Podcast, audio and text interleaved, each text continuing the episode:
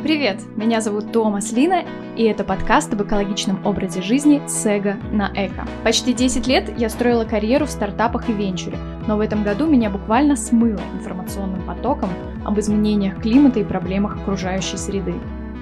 Вместо того, чтобы впадать в экологический пессимизм, я решила разобраться.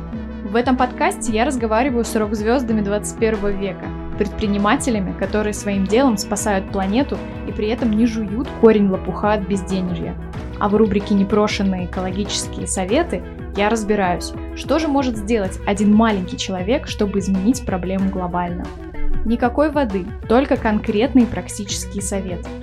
Спойлер. Начать с себя. Подписывайтесь на мой подкаст прямо сейчас, слушайте его и, пожалуйста, не стесняйтесь рассказать о нем друзьям.